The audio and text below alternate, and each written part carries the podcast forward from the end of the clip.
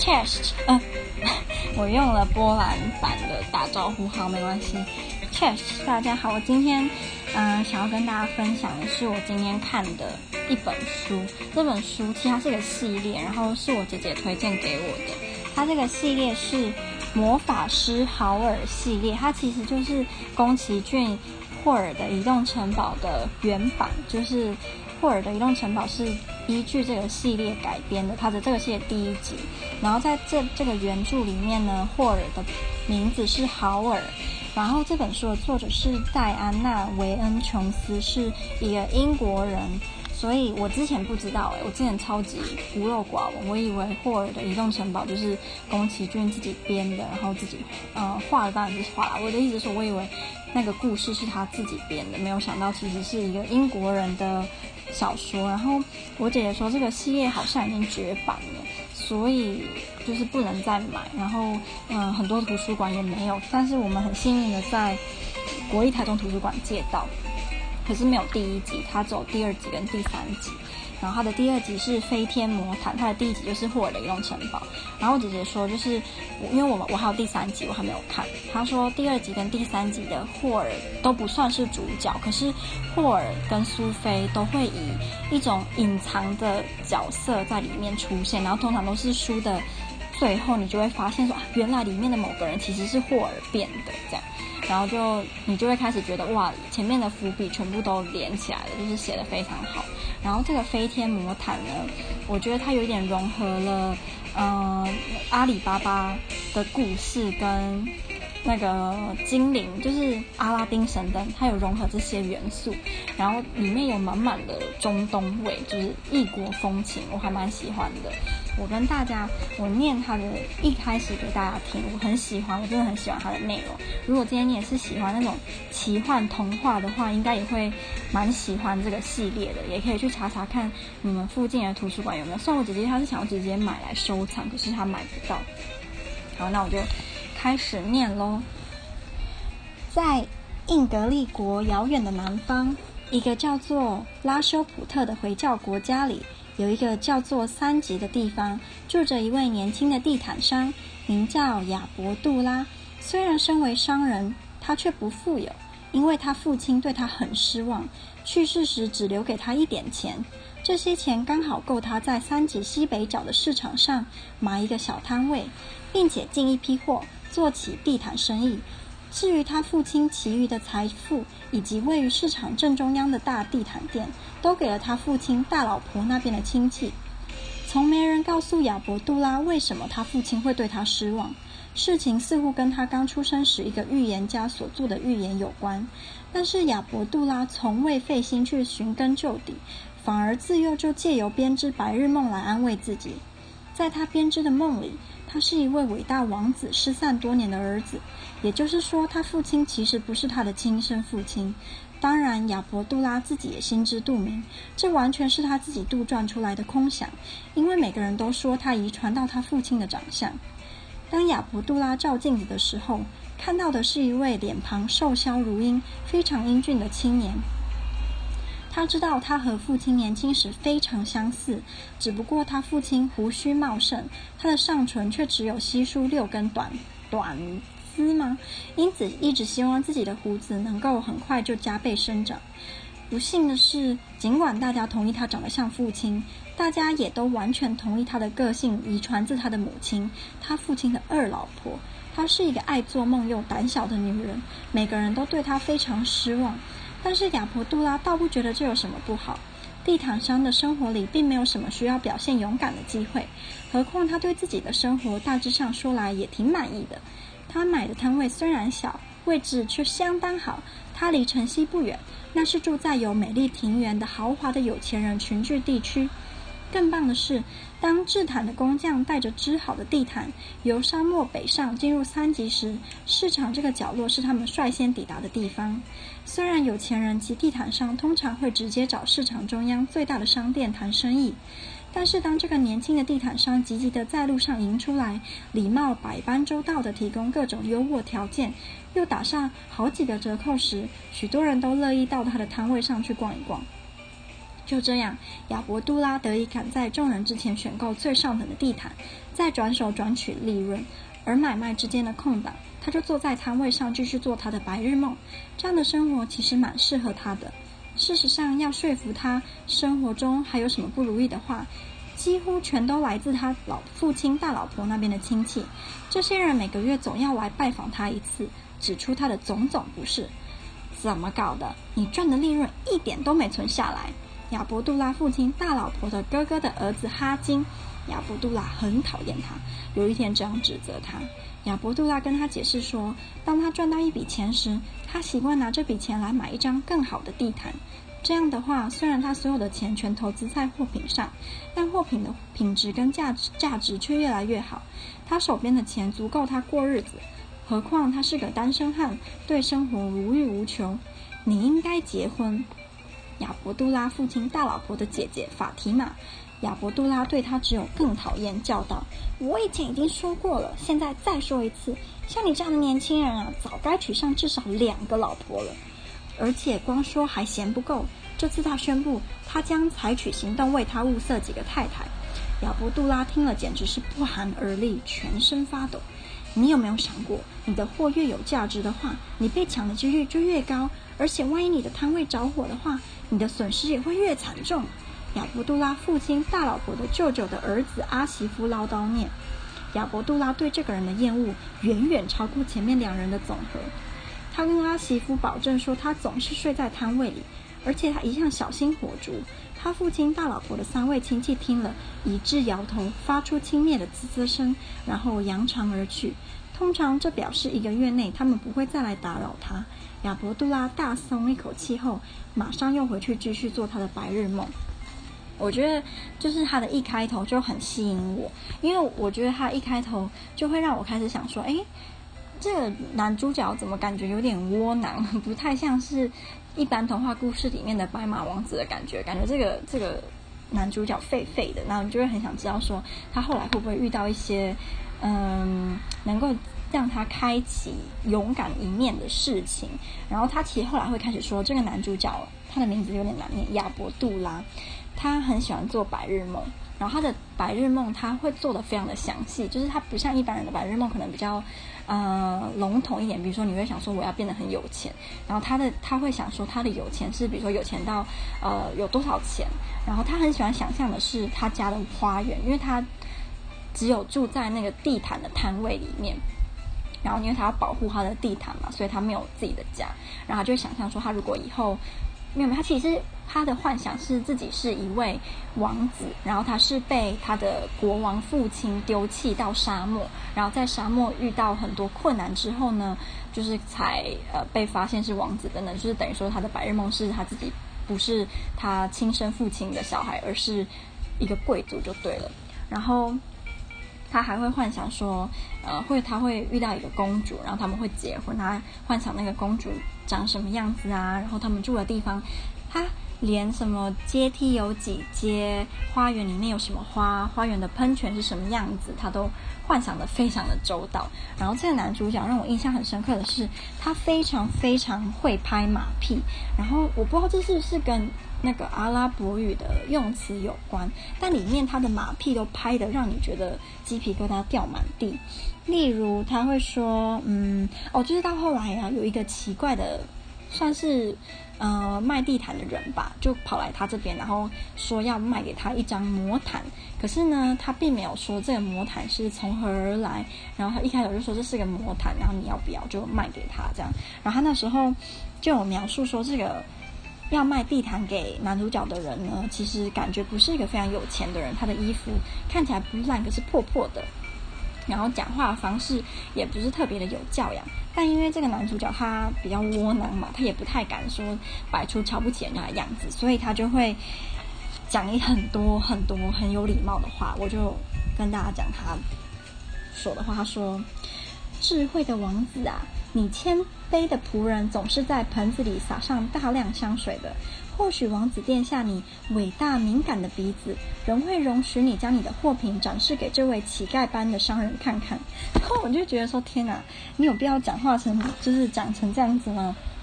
然后，嗯，他后来还有在恭维这个魔毯，因为这个毯子其实真的是魔毯，可是呢。很很贼的是，这个卖魔毯给男主角的人，并没有跟男主角说你要讲什么咒语才可以让这个魔毯飞起来。所以这个男主角每次只会在睡着，他会在这个魔毯上面睡着，然后他睡着的时候就会不由自主的说出这个咒语，然后他就会借由这个咒语飞到他心里喜欢的公主的那个地方去。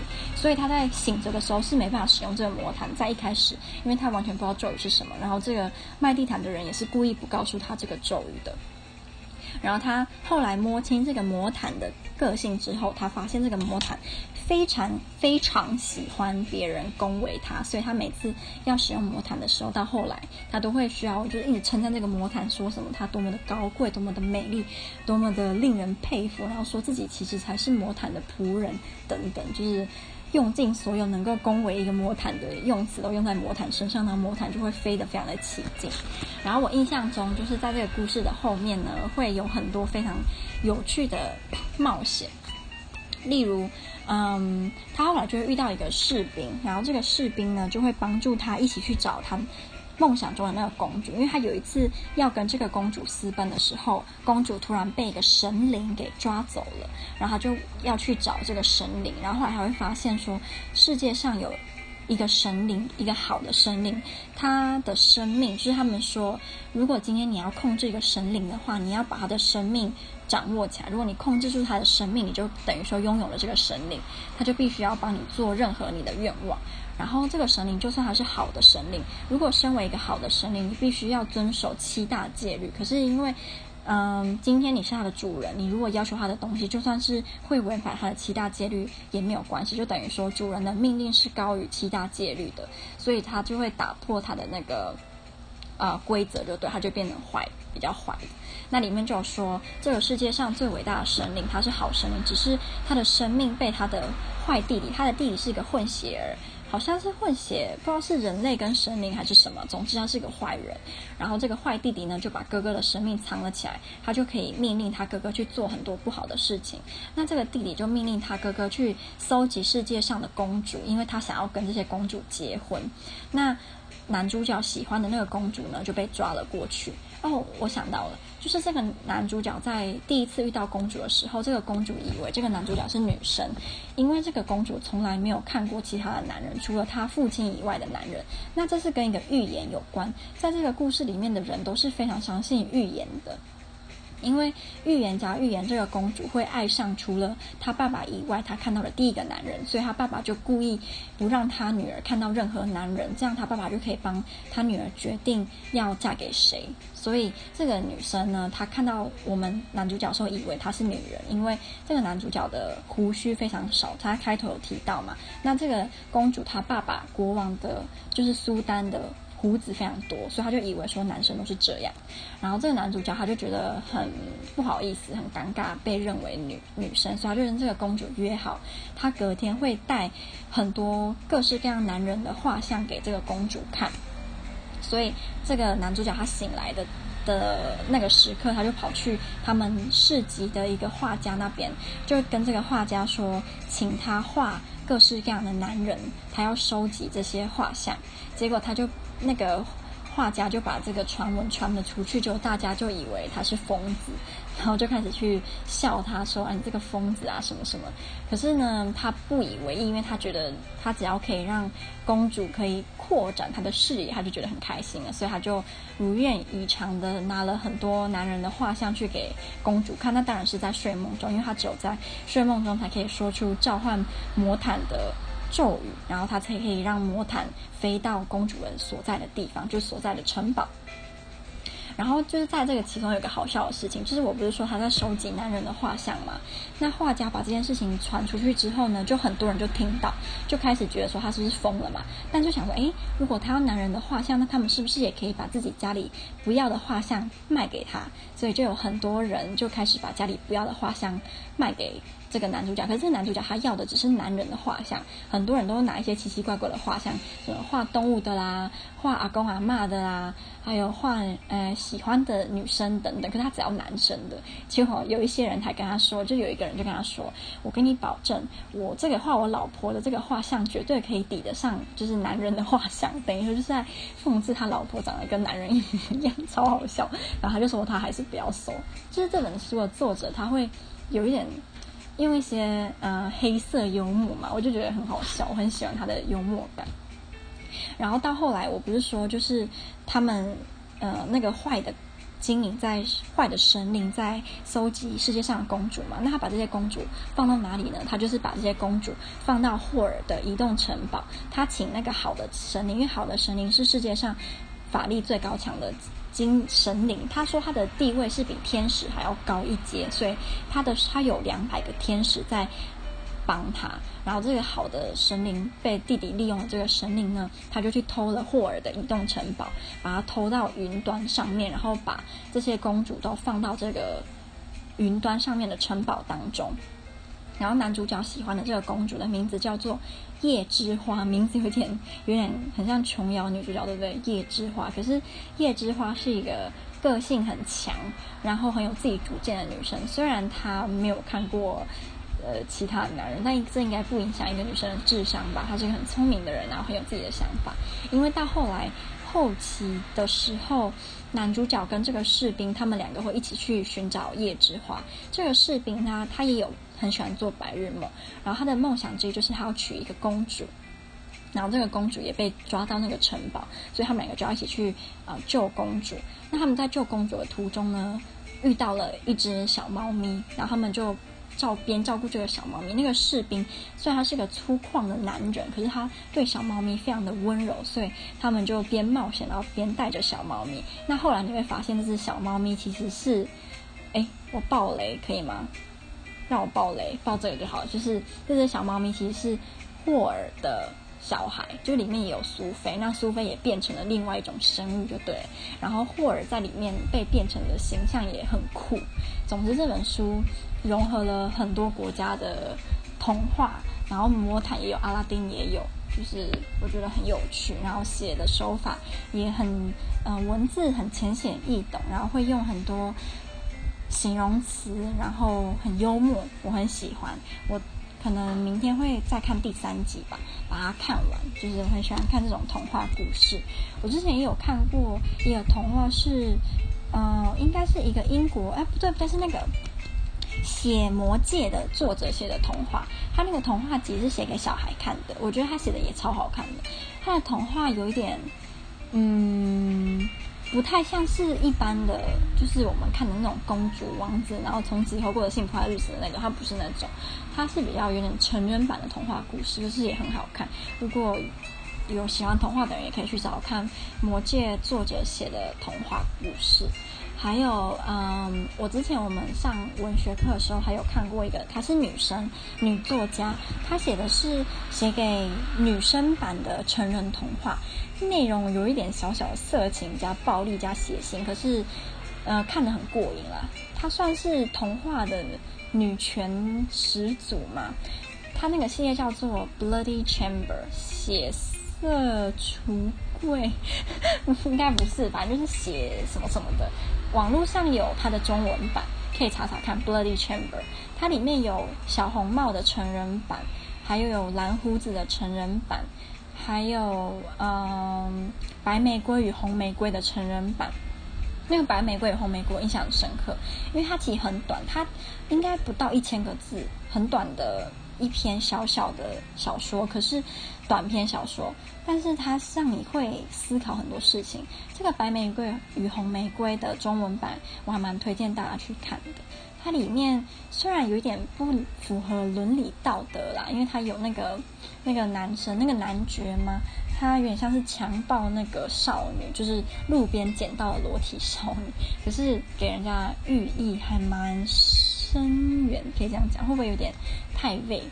好，那今天就是跟大家分享我今天看的童话故事哦。然后，嗯，在最后的时候讲比较好，因为可能比较不会有很多人会听到后面。嗯，我最近就有在想说，会不会慢慢的，我需要就是改变一下录音的方式吗？就是我很怕会人家会觉得说我讲的越来越无聊，或者是越来越没有主题，然后嗯，让人家没有动力去想要听。